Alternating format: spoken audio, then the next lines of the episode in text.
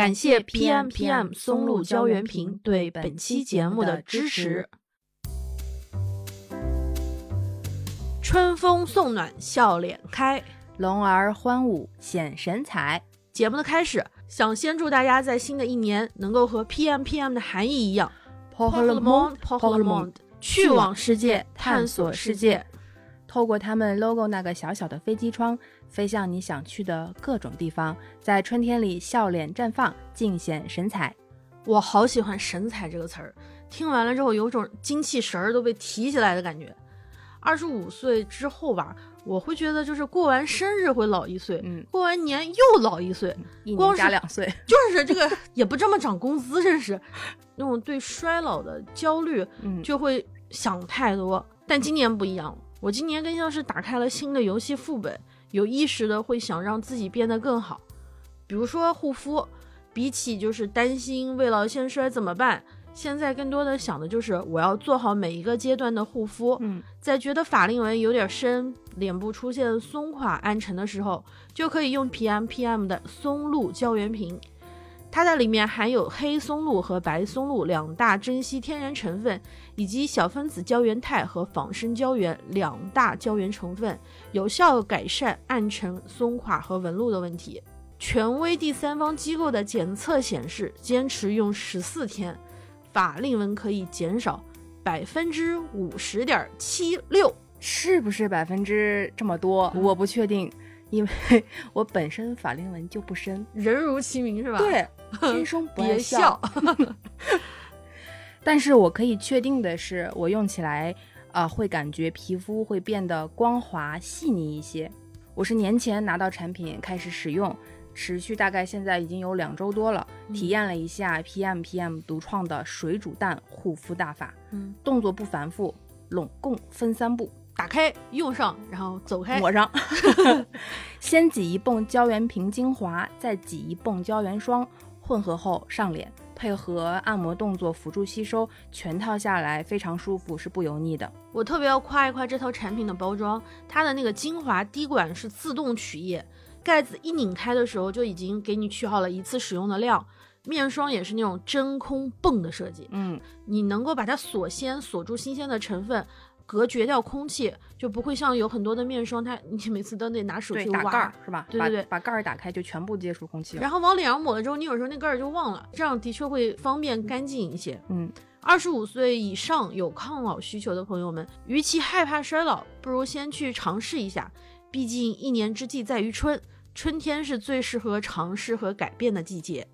这次给大家的福利是三十毫升的松露胶原瓶，原价四百一十九。我们听众的到手价格会是二百五十九，在天猫旗舰店购买一瓶还送一瓶正装的量，到手相当于两瓶的正装量。三八节快要到了，我们和 PM PM 一起祝福所有二十五加的女性以及所有女性，可以高飞穿破云层，感受速度，也可以低空欣赏地面的风光，勇敢的探索你想要的生活。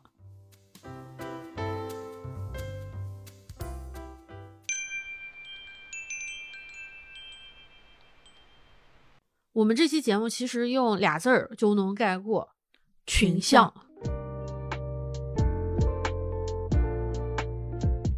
说到群像，大家脑子里面应该现在有很多东西在往外冒吧？反正是不是有止不住的欲望？反正我先冒都是剧，我也不知道为什么，就是那些群像剧。那我比你有点文化一点，我还有一点书。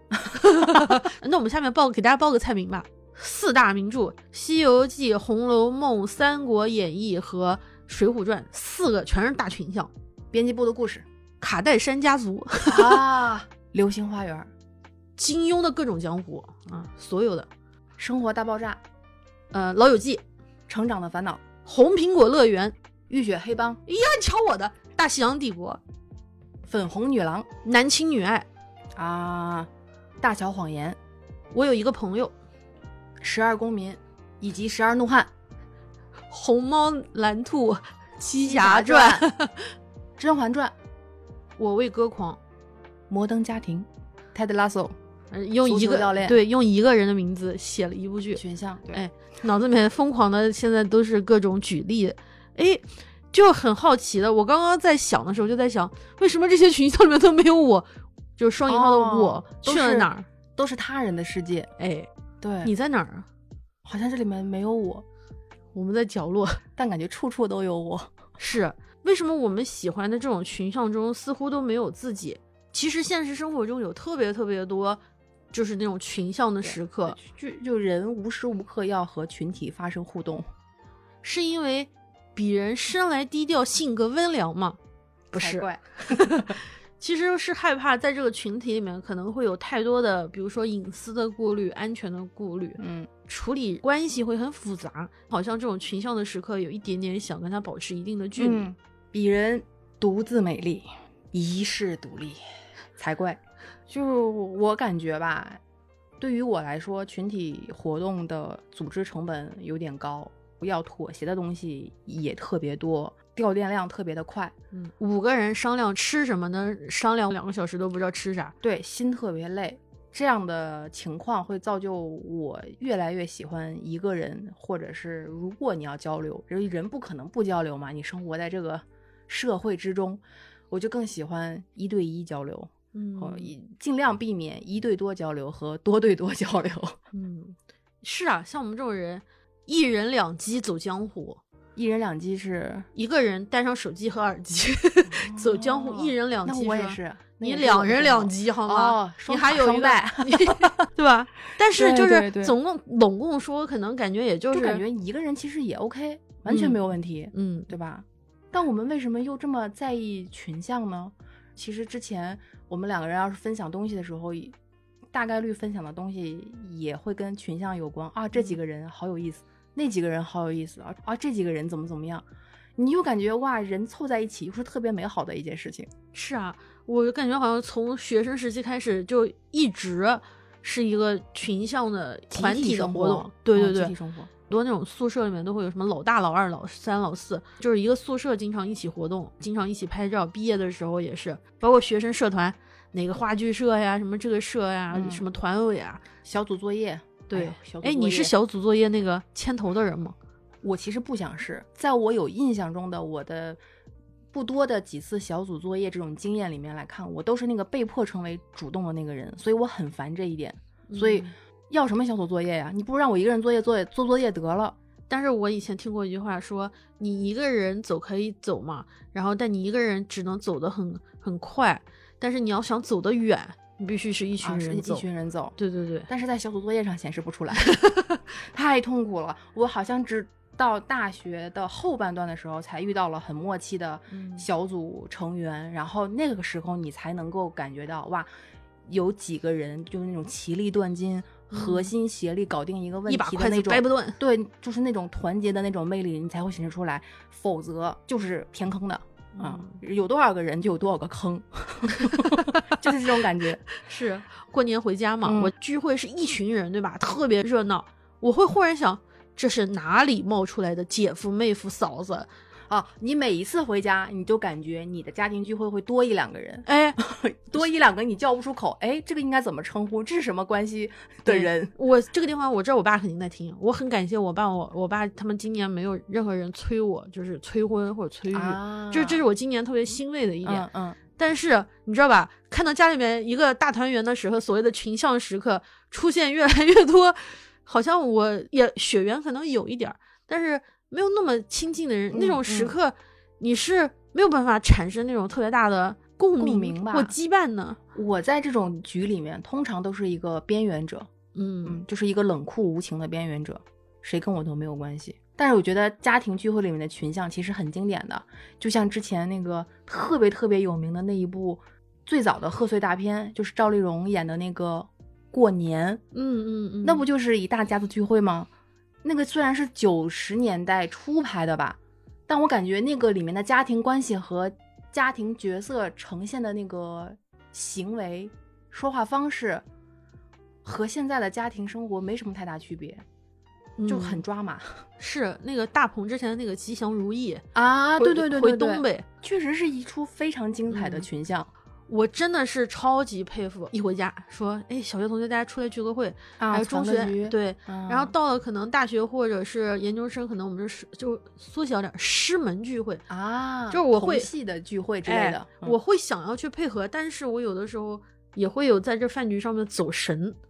就是 明白控制不住我自己，明白，我想参与的，我懂你，我超想的，我懂你。但是最后就变成了敬酒，就那换到工作里面更头疼的事情，嗯，酒桌 文化，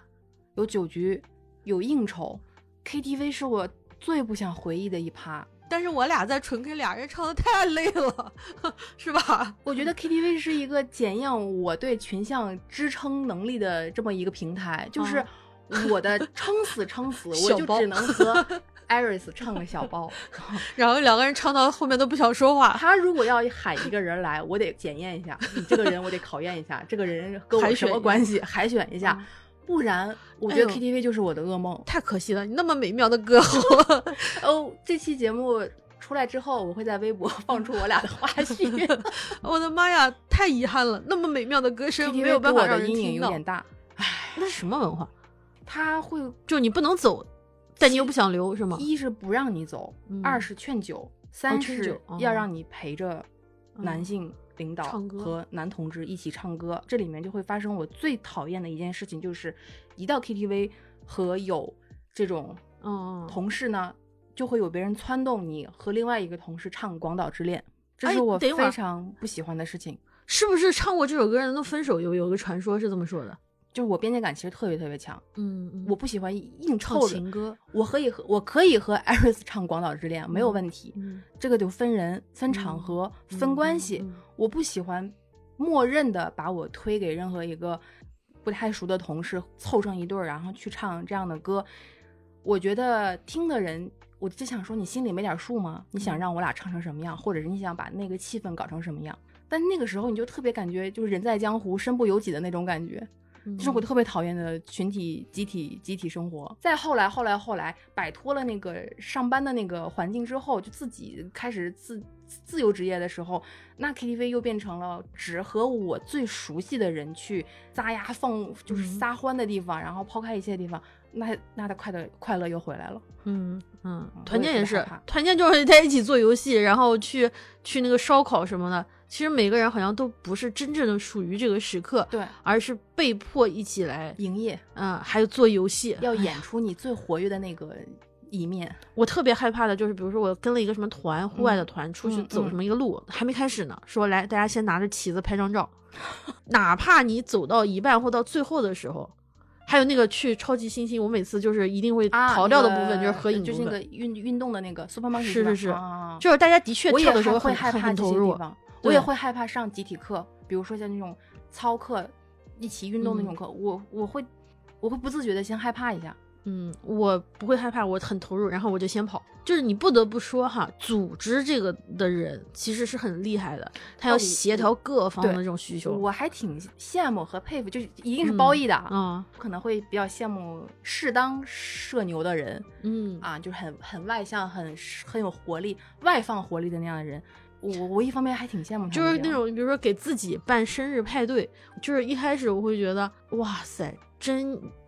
真有时间，真有心力。嗯我真正的看他做下来，我觉得好厉害哦。时间、场地协调所有的人，传各种东西，对对对到最后要让大家都很开心，嗯还愿意再去参加他的派对。对对，我们那个还有同事特别喜欢组织什么看球啦，一起出去骑车了，一起爬山，我就觉得组织者超牛的，嗯，这是那那个核心人物，对对对对对，魂魂，对对灵魂，灵魂的魂，对对对，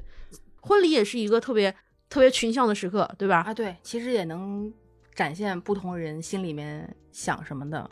好像说是说你好像不太擅长，但你的婚礼不也办的挺好的吗？有的时候吧，就是你要自己被逼上了，你就硬要自己要弄，那嗯那那我也能。你婚礼不还挺成功？对呀、对呀、就就挺成功的呀。当时你现在再想一想当时的那个 过程，还有看一些回顾一些当时的照片，也也挺开心的，也挺乐的。啊，这个时候好经典啊，怎么怎么谁谁谁出出了什么搞笑的事情啊什么的，就还也也挺挺是吧快乐的。是吧？但是呢，那个我也就那一回，精力也就用完了。对，毕竟你不能再参加自己的葬礼了。对呀、这个这个我嗯无能为力了就。我想有葬礼的时候，先录一段视频，跟大家说，来，大家跟我一起笑，哈，底下人一起哈哈哈，然后底下人哈哈，然后哈哈哈，然后底下人一起哈哈哈，然后就说好，本次葬礼到此结束。那办我葬礼的那个组织者嗯也挺厉害的。嗯，所有跟你一对一的人都来了，对 对，彼此互相都不认识。就很奇怪。有一点是，你会不自觉的吧？比如说我们看了什么东西，听了什么东西，去过什么地方，见了什么人，吃了什么东西之后，我会特别想去找同好，看看他们的反馈，加个群，建个哎有没有小组我进一下，哎大家有没有一块聊的地方，我我想加入一下。你一方面又想自己待着，另一方面呢，你又特别想得到同样就是同类的认可和同类的分享，会发生我们一直在建群，不停的建群，然后又在不停的屏蔽群 好的真实哦。。对对对对对，这就是我们对群像的，就是现实中的群体生活的一些复杂的感受。嗯，是，好像真的就是我们说了这些，比如说现实生活中的种种嘛，就会得出一个结论，就是群像很容易走散。不管你是《水浒》里面一百零八将，当时多有凝聚力，你好像最后还是会走散。的结局。当年关系多好的一些什么那种，嗯、一帮同学哈，再要好的一群同事，那个时候可能二十四小时一直在联系。可是真的就是随着时间、地点和我们要做的事情的不同，大家最后是渐渐的走淡、走散。渐行渐远，嗯，直到的。不再联系。所以这个地方就说到了我们为什么会喜欢那么多，就一说到群像，脑子里面想出来都是那种虚构的作品，嗯创作出来的作品。对对对那些甚至可能不太完美的作品。对，就即使虚构的这个群像呈现出来是很残酷的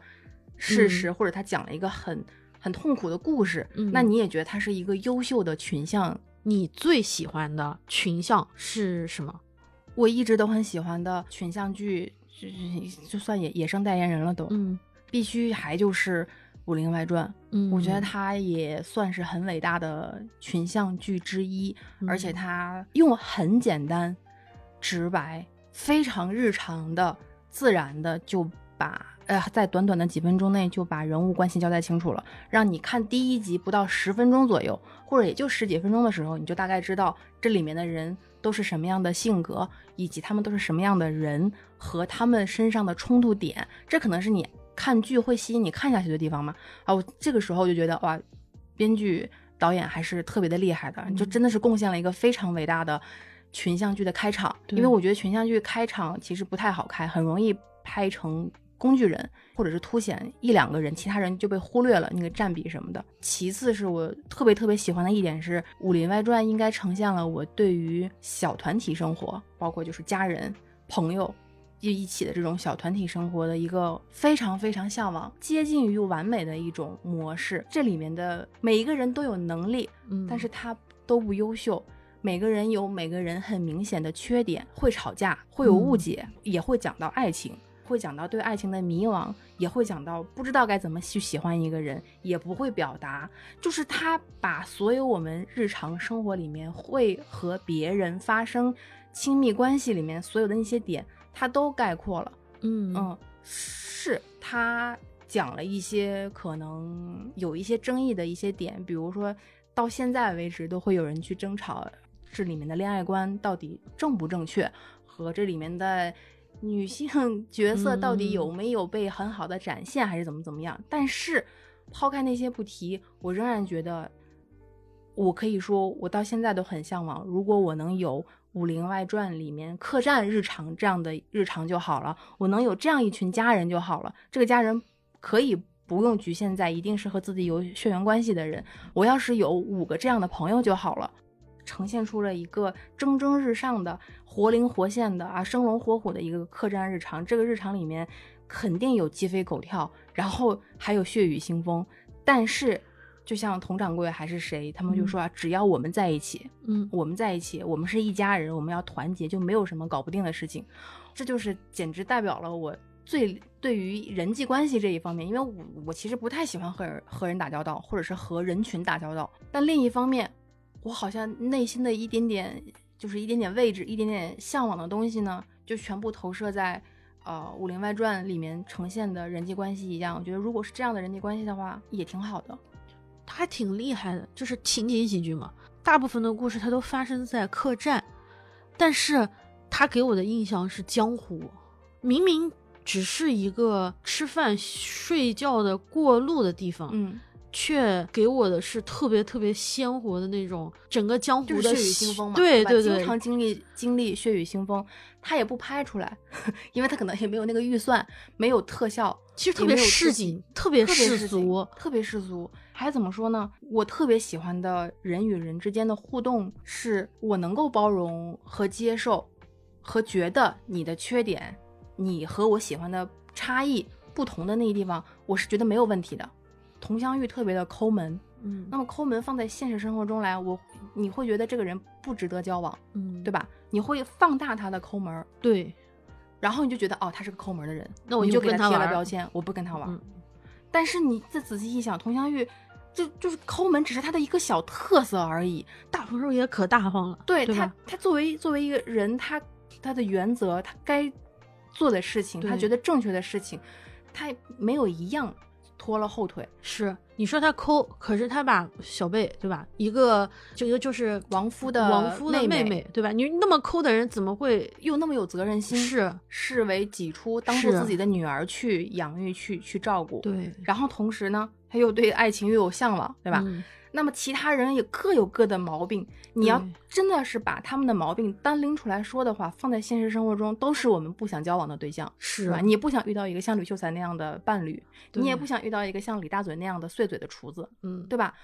那为什么我们就一定要放大？好像去就到了这个作品里面，它就特别合理，它它就是一个特色，是就之前就说哦，原来大家我也意识到，可能和我有产生共鸣的是，他们允许大家都嗯。是人，而不嗯。是神。是嗯，打动我的就是水平层次不一，程度不一，各有各好，哎，各有各的缺短板，是。各有各的特点。他们放在一起，经得住吵架，经得住误解，经得起考验，信任彼此，嗯这个是一个理想的群体生活嘛？那你在这样的这样的群体生活里面，你肯定是越来越往好的方向走啊，关系更好，然后嗯你也人会更好。他就一直就成为我的一种，就像一种人生标杆儿一样。现在呢，《武林外传》对我来说已经是一个，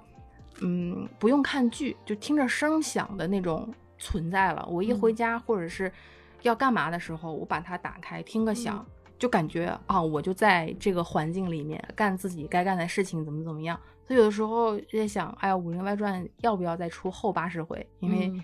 前八十回的时候特别像的是，呃，前八十回暂时讲完了，然后后八十回稍后那个奉上这种。这个时候我的那个现实理智就回来了，我就觉得《让美好的这一部剧就在前八十回结束就挺好的。忽然理解了维纳斯为啥是断臂的，是的，就是就是就是这个感觉。一方面我很向往，另嗯一方面我我可以在现实生活中参考，但是我同时也知道现实生活中还有更残酷的事情。是这个其实就是特别世俗的，包括很多的以前我不懂为什么卡戴珊家族在美国那么火，后来我发现我其实你想想，也都是对就是特别有特别有那个鲜活的鲜味儿，对对对，有人味儿的东西，包括你说的这个和那个 TVB 的那些婆婆妈妈的剧，对对对对对，什么什么一大啊家族的人，花好月圆创世纪，嗯什么什么，就是早年的那些港剧里面呈现的家庭群像剧的时候。你会觉得他们的生活是一团乱麻，我是绝对不想在现实生活中遇到这样的情况。是，但我仍然觉得它是一个非常好好看的剧，呈现呈现出来的群像剧作品，嗯，影响你到现嗯在为止，你觉得你的我其实一开始知道你肯定要说 《武林外传》，我真的想了很久。我当时就想，我这个就觉得《武世俗生林外传》说的都说 太多了。我要再 说一个，就这种世俗一点的，比如说什么《老友记》啦、男情女爱啊，想不啊出我的段位，所以我要说一些非世俗的，说一个群像能够补充你说的这个，嗯同时呢又有一点不同。嗯，我一直以来最喜欢的群像是三国，大概总结一下三点哈。第一点，第一点，然后一一点一，一点二，没有，就三点。第一点就是因为它人物复杂，故事精彩，资料丰富。嗯，第二个是，那是我人生第一次懂得了这一版的好人可能是下一个版本的坏人。或者是有争议的人，对这一版本，不管他是多正统，下一个他就是反贼。最后一点就是因为我是因为他在成长，这是嗯某种意义。小的时候可能会觉得，比如好就是好，三国演义》嘛，那肯定刘皇叔他们家是正统正义，那曹操肯定是大奸臣，要不然为什么京剧里面他都唱大白脸呢？看电视剧第一句话就说，哎，哪个是坏人，哪个是好人？对，就像我们之前聊反派一样。是，结结果到了大学就开始完全叛逆。罗贯中，你非要说刘备才是什么正主嘛？啊，汉室宗亲，我偏不。我玩三国杀的时候，非要选魏国的那个武将，我就要让你看看我的颜色。当时我记得是百家讲坛易中天的那个品三国，他就会把很多你以前觉得的既定的印象给推翻覆掉。再然后，我是因为一个特别我特别特别敬佩的一个网友，他给我推荐了一本就是吕思勉的《三国史话》，那是一个所谓的大师写的小书，特别通俗。我忽然发现，哦，原来有个东西叫史观、历史观。嗯嗯。我后来其实有认真的去尝试，并没有成功。比如说，嗯，《三国志》啊，或者《后汉书》太厚了，但看了一点就是其中跳进，哎，就看贾诩的部分。但是他给了你一个线索，这个也是他第一点嘛，就是资料够丰富。你可以从日本作家的角度，你甚至可以看马伯庸的写的《三国》，看电视剧，甚至能看 B 站的二创，一切的一切，它就是形成了另外一种群像。就我说的这种群像，跟你说那种群像可能是一种互补的。我这种可能是跟庙堂之高，或者是更大的政治或者舞台。你那个就是特别接地气儿的，但他们同样都也是，就是人和人之间的连连接的呀。对啊，谁和谁是妯娌，对吧？对对。谁和谁是杀父仇人？他其实都是江湖，但是又不一样。他那上面也会反映出来，每一个人冲动也好，猜忌也好，都是真实的人。我知道。就是在现如今，立场是个很容易让大家有帮派的东西，对吧？你一旦有你自己的立场，那你就会找同类去证明你的立场是对的，或者是该应该的。那么另一拨人就会有他自己的立场，怎么怎么样？那在现实生活中，他可能会很困扰，会很纠结和挣扎。这是一个就感觉在现实生活里面，我们不想聊立场不立场这个问题啊，我们就简简单单当当个朋友就好了。啊，一旦要聊到立场，你就会发现有的有些朋友他没有办法做朋友之类的事情。我喜欢群像里面，包括其实像就三国类这一类型，所有的这些里面，它可以允许各种立场对。的发生，对，允许各种争议点在，这是我非常非常愉悦的地方。是是是，我能够看到不同立场的人在碰撞，但是呢，不像现实生活中就直接给你。扣上帽子或者怎么怎么样，这其实也就是理想化的一种嘛。是，这个就是其实说的有点远了。不管是三国也好，还是武林外传，甚至我们说的其他的剧集，它其实是已经经过了很长时间的检验、时间的考验。就像马 东说的，经过了时间的洗礼，留在了这里，让你发现的。对，就会有一些人说，其实近几年好像没有特别好的那种或者特别出圈的大群像。像以前那个什么甄嬛知否都已经被盘烂了，对吧？对。但其实我跟你说，也并不是这样的。下面这个环节我们会进入，就是从上一个我们深思熟虑的表达，进入一个就是 emotional 的每日，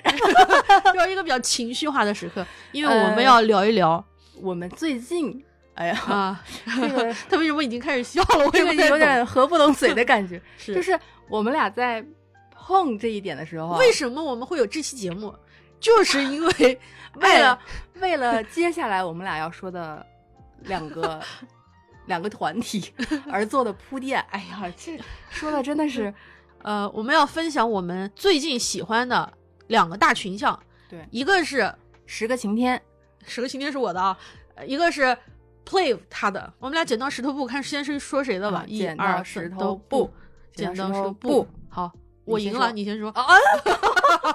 原来是输的先说。众所周知，我成分比较复杂，就是五湖四海，嗯，四面八方，全世界各地，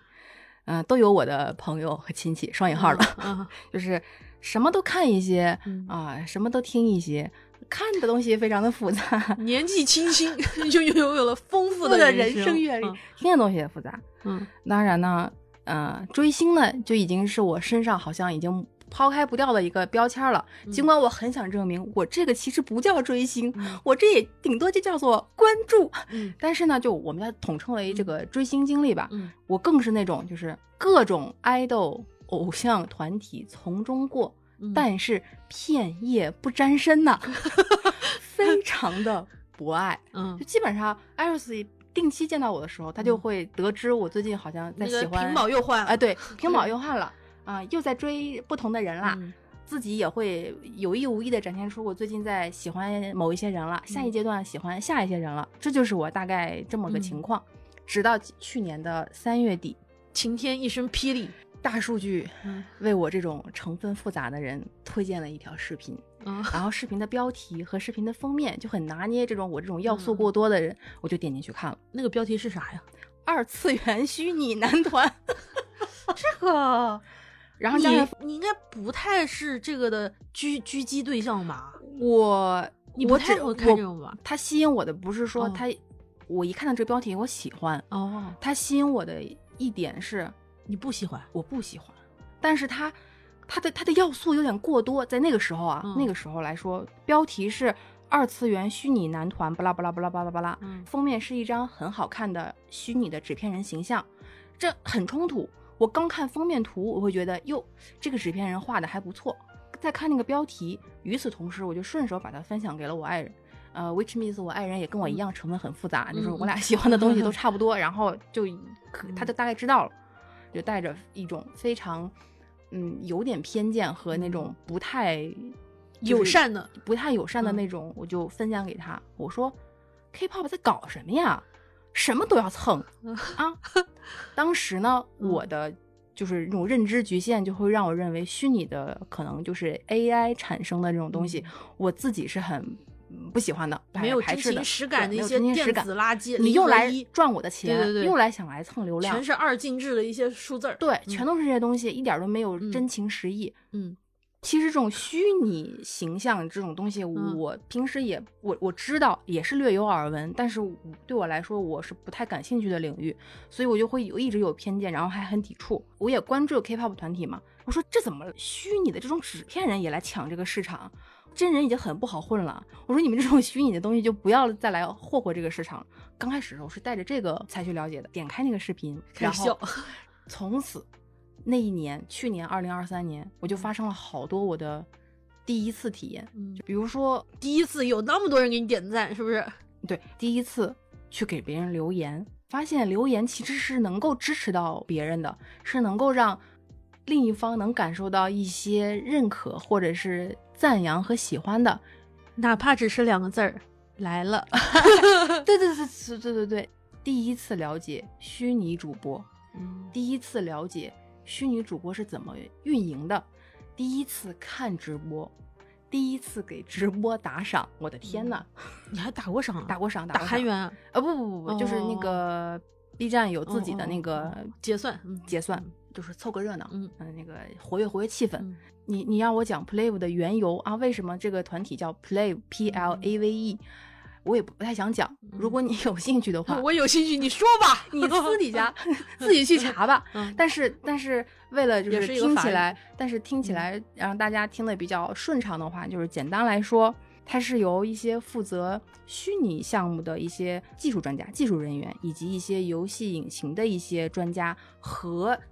背后的真人共同组成的一个团体，一个虚拟偶像团体。它一方面是做真人爱豆、真人偶像该做的事情，比如说唱歌、跳舞、出专辑、演出、演唱等等等等等等。另一方面，它其实还走的是虚拟主播的那个那一条路。虚拟主播有一个很大的特色是陪伴，这就是长时间开直播，陪着屏幕前的你一起去聊天，一起去干嘛干嘛，它是有有这么个成分。但是具体虚拟主播。嗯，还有什么别的？那我就不太清楚了。反正就是他糅杂了两者，但是呢，他又有点又有点就是两者都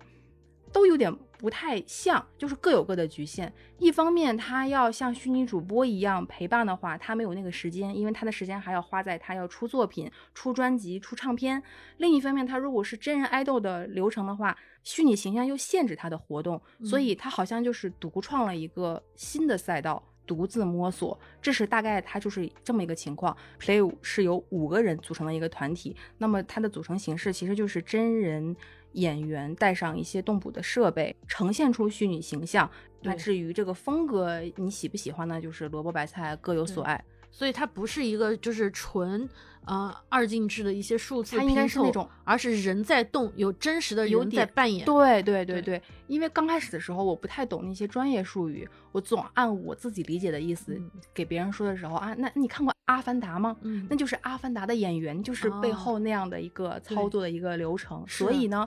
我喜欢他他的第一个嗯很重要的，但是又很奇怪的点就是，他是虚拟的，嗯但是是活生生的人，嗯，我懂，虚拟的活生生的人。我懂，因为我第一次看到他们被他们对他们产生好感，就是因为他们穿模。对，因为 他们的那个设备吧，对，呃，其实是很需要金钱去砸进去的，嗯然后可能要升级、渲染然后它的建模、它的光影一些优化，每一步可能都需要钱。在不足的时候，它总会有各种 bug 出现，技术问题出现，但是没有想到那些技技术问题却成了这个团对出圈的一个地方。对，他们的反应太真实了，真实到让我在这种数字就是技术层面的 bug 底下看到了他们的真性情。对他们真的互动，对真的在维护彼此，真的是在就是对当下那个紧急情况，真诚的，会有自然而然的人的反应。对，它不是一个普普通通的形象，它不是一个虚拟的冷冰冰的嗯纸片人形象，因为这是我之前的误解，就是嗯我不太喜欢看的原因，也就是啊，我我从这上这些形象上面，我感受不到我想要的那种呃共鸣，我觉得它不就是个虚拟的形象吗？包括像 AI 听歌一样，我也接受不了啊！我知道是很很很很有意思的一种，但是我总感觉那不是不是我喜欢的那个人唱的，嗯但它就是机器唱的，所以我没有办法产生共鸣。我刚开始的时候不就是说了吗？也是带着这种偏见来看，发现他们并不是这样。这个团体永远在解释自己不是 AI，、是真人在啊、扮演，以虚拟的形象呈现。另一方面又在说，嗯，我知道有很多人会对着我们产生很大的偏见嗯和刻板印象，以及甚至会发出质疑和诋毁，也就是说为什么会喜欢这样的东西。嗯甚至会去攻击喜欢他们的这一群人的粉丝，他就会很坦荡的在呃直播里面说出这样的事情，然后再表示，我们就只能用我们自己的实际行动，会打破你的那种偏见和你的那种固有印象。这一点让我坚定的确信啊，我觉得这五个人没差，嗯，是我喜欢的那一类型，是五个真性情。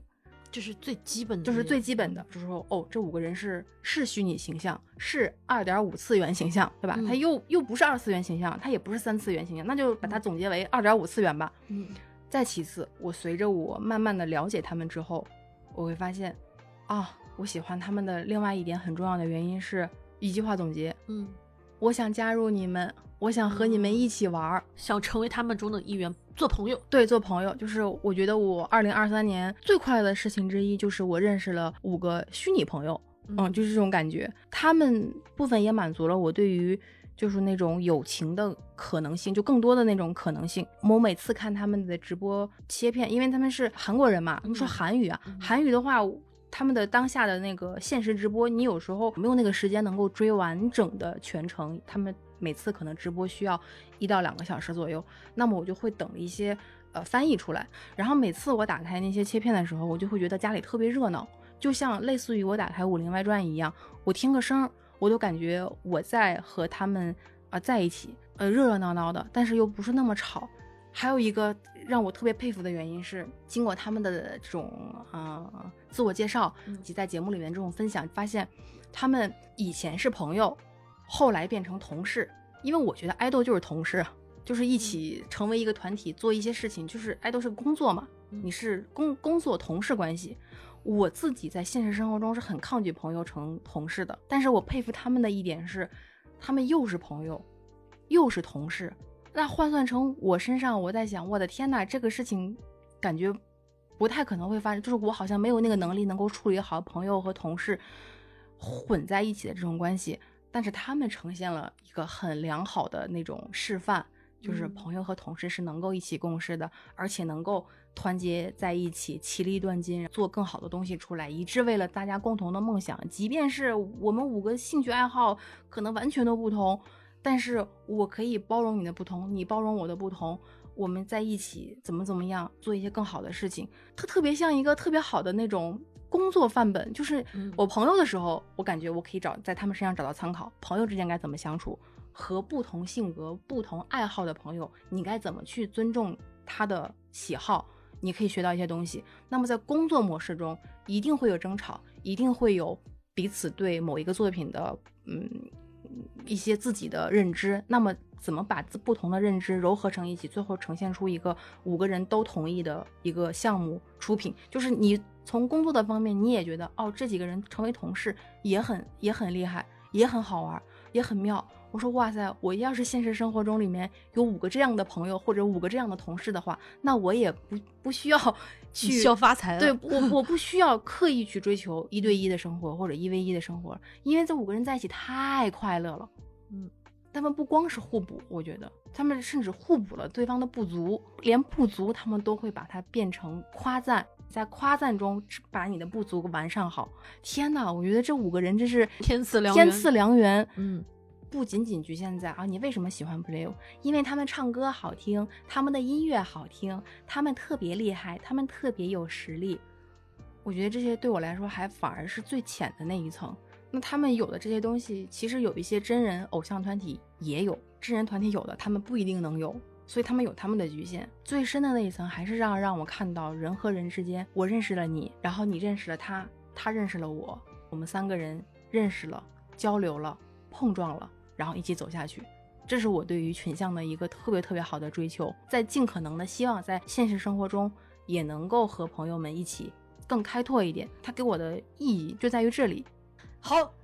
咔，咔 play，play play 下场，了，给我们十个晴天留点时间嘛。让让位，让让位。我跟你说，为啥想录这期节目啊？是因为十个晴天呢，他的那个宣传的总监之前在那个微博发了一个说播客是什么，就有人说啊，有有几期聊了十个会是。想，那我没有，那我没有那个意思，那我没有那个意思。你想想，人家都都不知道。也许如果你关注热搜的话，或者是你看了春晚的话，你可能会知道有那么几个人就种地的什么男孩儿，就是你会有一个可能不太好的印象，因为他们在刚刚出道的时候，就是被全民吐槽嘛，连种地都要吐槽。因为就是之前庞博吧，在一期可能脱口秀里面说、嗯啊，连这个种地都能够就是做综艺，看吧，嗯，不都是从偏见开始的吗？对，都是一个 humble beginning，从一个非常低姿态的一个这个。这十个人，他们其实的确也是查无此人，就是之前可能大家都不知道，甚至人家说虎咖，我觉得那个也有点过了，因为他都没红过，怎么糊呢？在这种全网嘲讽的气气氛之下，来到了杭州的一个附近的一个郊区后斗门五十八号。第一天割了一百四十亩的水稻，二十郎当岁，最大的是九四还九五年，嗯最小的零四年。嗯，就十个男生在那个水里面，就是满身是泥的通沟，嗯，累到腰都直不起来了，还在那儿就是搬三十吨的化肥，四千盆玫瑰花。我最喜欢他们的原因不是因为他们业务能力多强，因为他们 歌唱 的，说实话长得吧不拔尖，他们是在一起，不是那种传统意义上的，他不是优秀的艺人，否则他也不会出不来，也有可能出不来。但是我特别喜欢他们，就是因为他们有群像的一个特别大的特征是特别热闹，嗯，特别的鲜活对不都一样吗？你就放在那儿，你身边就有十个这样的人，他一直存在。对，而且之前我觉得我肯定记不住十个人的名字，但是到这个地方，那个对吧刻在我只要你 DNA 里面的，只要你想分，你就分清。了。是他能火嘛，能红，说明他们每个人身上都有好的就是特质，但是在呃专业的运营团队的就是运营之下，一般只会给你展现就是最优秀、包装的最完美的时刻。这个综艺它的特别就是，它会把它的油腻、他的暴躁，嗯，甚至一个刚刚出道的艺人，就老是说自己想谈恋爱，呃，失恋，啊反爱豆的对人设，说自己敏感，嗯说自己固执，反爱豆的人设，他不会是一个刻意的某一个团队刻意制造出来的矛营，业出来的，而是这几个人身上就全部都是这些矛盾毛病。这个毛病它是真实的，哪怕只是相对的。我经常会提醒我自己，这是一个节目，嗯，对，它不是真的种地，真的种地就是一家人了，几个人就种完了。但是我还是喜欢一群人在一起大口吃饭。我端着饭的时候，我们就是十一个人在吃嗯饭。对，我喜欢看他们认真种地的样子，我会因为这样子对农村或农业有一些小小的新的认识。嗯我喜欢他们就是敢于面对别人的吐槽，说我就是面由心秀，我就是怎么样啊、我我们就是不红或者是什么，甚至就是连他们表达对彼此之间的喜欢和爱的方式，都会让人特别的感动。节目组也挺棒的一点是没有给他们太多的干涉，而是在他们农业基础特别薄弱的时候，就展现他农业基础很薄弱。薄弱那个环当，小羊晴天去世的时候，他就是会很把很残忍的一面，就好多人骂嘛，说你为什么这样？但因为他是个群像，他不是一个人的，所以当他们最喜欢的小羊去世的时候，当他们就是送走的时候，所有的人的综合的反应是只有一个群体才有的，嗯而不是一个人沉浸其中的那种感觉，会哭，会不舍得，会觉得他们是在构建彼此的关系。我有一天忽然点进了豆瓣嗯 小组，嗯嗯嗯嗯，哇看吧塞看吧，就是这些人怎么会被吐槽成这样啊？嗯完全是我不认识的一群人了。就我之前不说什么十个弟弟嘛，嗯对我来说，我也没有想跟他们产生任何太近近距离的接触，我觉得就是一个普通的弟弟。后来我一想，二十来岁的男生抽烟，其实是有一点正常的。二十来岁的男生谈恋爱，我的妈呀，太正常了吧，是吧？想要钱，对钱的渴望，对于名誉的渴望，欲望的渴望，就这个，要不然他们来参加节目干嘛？看完了那个之后，我反而更坚定了。我知道他们新一季要来了嘛。说真的，我不知道他们未来会怎么样。节目一定会完结的。现在是少年片，以后可能会变成其他的。好像有请了一帮女孩去牧场放牧啊啊，这个节目一定会结束，嗯一定会翻篇儿。他们中大部分的人，大概率是不可能出人头地、大红大紫的。哦，也也就是说，就是节目结束以后，也就算就人我对他们有美好的期望是吗？但是我有特别清醒的认识。嗯我希望他们做大做强，嗯，但我觉得他们做大做强是因为这些人他们在一起，在一起，形成了一个理想的范本。也就因为这样，所以我对他们的期望从来也不是希望他们要成功，用他们的成功来证明我的眼光多好。啊是是是的，是的，是的，群像就是他们一群人共同的经历了一件事情，一起成长了，一起拥有过的时光就好。对对对，至于就是你跟我，我现在没有办法给你列举那些特别呃动人的时刻、爆笑的时刻、金句，因为它太多了，而且每个人的感觉是不一样的。而是就种地就是十个什么都不懂的人，他们要学习怎么样搬东西，就特别累。如果一个人走完全程，所以要通过接力，要通过就是船才能够更快的把东西搬进去。哦，这个大概是群体的力量。对团结，这个我觉得就是其利断金的有一种团魂在魅力，嗯，是对，虽他们十个人是相对平等，虽然年纪上可能多多少少有一些嗯、呃不同，嗯最 最小的十八岁嘛，那他在就比如说呃很多时候有的时候会开玩笑说大家都董事长啊，现在你的路走宽了，能说出这句话就表明他不介意。这十个人他是相对平等的，不管你是因为谁长得帅来看的这个节目，嗯嗯还是因为谁的性格特别好，吸引我的是他们这种群像，因为有太多好看的人了，我都喜欢不过来。对啊，我我就就真的就是为什么之前说片叶不沾身，就是我之前追的挺多的，见过的人不少呢。那么为什么偏偏对去年印象如此深刻啊，以至于我嗯。又开始了混剪，又又开始剪片子了，然后呢又又感觉自己要付出一些什么东西，就热情更多了。但是在无论什么样的一个形式，我都觉得你就像十个弟弟，或者这这五位朋友，他们的位置和我的位置还是有一定的距离的，就是我、嗯。我觉得他们呈现出来的确实是一个你我都比较喜欢、欣赏或者是向往的一种理想的群体的生活的范本。但是我觉得他们正好夹杂在现实和呃理想之间，就是爱豆们、弟弟们呈现出了一个非常好的群像，但是这些人的粉丝就在呈现现实里面的嗯群体生活，因为他们离得太近，太近了。你发发现一般啊，很少会有就 是团粉发疯，就群群团粉都是没有存在的。大部分一般发疯的都是独为群像剧最好的一点是，哪怕有一个是主角，但是会因为其他的配角把他给烘托的更好。就是打配合，对你嗯就像那个金庸的江湖嘛，我对令狐冲最大的记忆点是他们他跟桃谷六仙的那个中间显得他才更潇洒。所以如果要是没有其他的几个，那其中的某一个人他又怎么会那么出众呢？而且我我对说真的，我特别讨厌那种去机场接的人。啊，接机的是吗？嗯，嗯，我知道可能有人是想看，包括去拍那个现场的，大家都会安利，但我真的觉得那个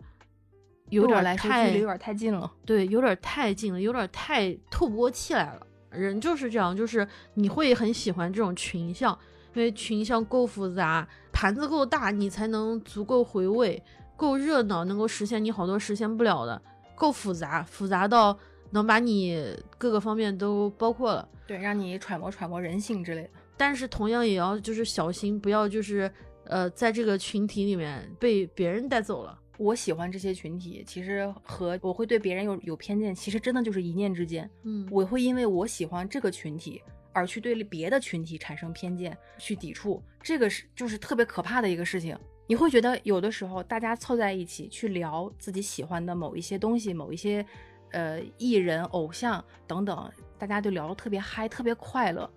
但有的时候这个快乐关上门，它就变成了去抵制对外的一种工具。嗯我不想变成这样，我不想做任何被代替或者是被贴上标签的那个简单概括的、一不起眼的群体中的一份子。我想做群体中的还是有自我存在感的一一个人，至少在自己的世界里，至少在这个。世界里，你一嗯定还是要找在自己生活里面的存在感，就是找我自己的存在感。嗯，怎么说？对于别人的喜欢啊，我觉得包括就是现实生活中的群像，就是你玩的关系很好的朋友，我觉得始终是不要把鸡蛋放在一个篮子里。对对对，你太把自己放在爱人身上，放在父母身上，放在工作身上，都是可能会不太就风险太大了，也也有也有可能会是一个很好的结局。你得多幸运啊！对，但才能这个是有概率的。对啊，从投资的角度来说，是的，是的，大家可能就是还是鸡蛋分散一下。哎呦，我觉得“刚刚好”这个这个词啊，嗯，有的时候你觉得挺容易的，就很容易，哎，刚刚好，刚好，刚好。但但是你要把握好刚刚好的那个度啊，呃反正反正还挺妙的挺挺妙的。就是嗯我觉得无论干什么，任何关系，你的友情、爱情、婚姻、家庭、同事、舍友这些关系的刚刚好的那个妙，才能让你体悦到群像在一起的好。但是如嗯果那个刚刚好的度你把握不到，那么我们即将都体会的都是人际关系带来的特各种各样糟糕的烦心事情。嗯，就不管我们在看自己，就是生活中的群像，还是在看别人，包括如果我们被别人看的时候，就是大概的一个总结就是，我们允许别人去做别人，，对对对，允许自自己是自己啊，不要让别人做我认为的别人，对，就允许他们，这才是群像精彩的地方嘛，否则都是脸谱化的，那不就那不都是都是我吗？对，用最后的八个字总结就是让花成花，让树成树。对，这也是我们的期待吧。对，就什么是江湖？这就是江湖。嗯，再再次感谢新锐国货护肤品牌 PM PM 对本期节目的支持。。本期节目到此结束，你可以在各大平台上搜索“现实肤浅”进行收听和订阅，订阅后可以第一时间收听节目。如果你喜欢我们的节目，别忘了在苹果播客给我们五星好评，或者在小宇宙和网易云给我们留言。要是你愿意分享给朋友，我们在这边远程给你鞠躬啦！愿我们保持沟通，共同讨论。